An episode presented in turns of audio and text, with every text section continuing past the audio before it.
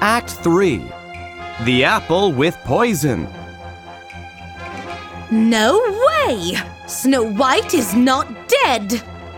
Last time, I put a poisoned comb in her hair, but the dwarves took it out.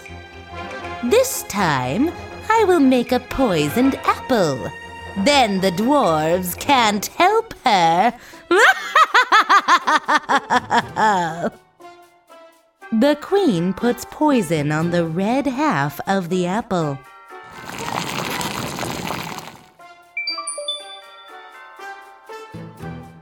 The queen goes to the dwarf's house.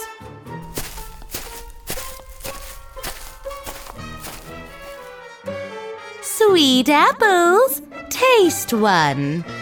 I can't eat it. I must be very careful. I will eat this green part first, and you can eat the red part. Look, I'm okay. Snow White eats the red part. And she falls to the floor. Ha ha!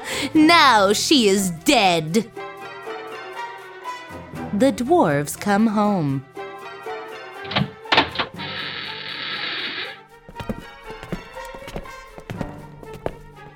Oh, oh no! Open your eyes, Snow White!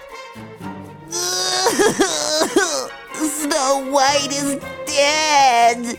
The dwarfs put Snow White in a glass box. Then they carry her into the forest.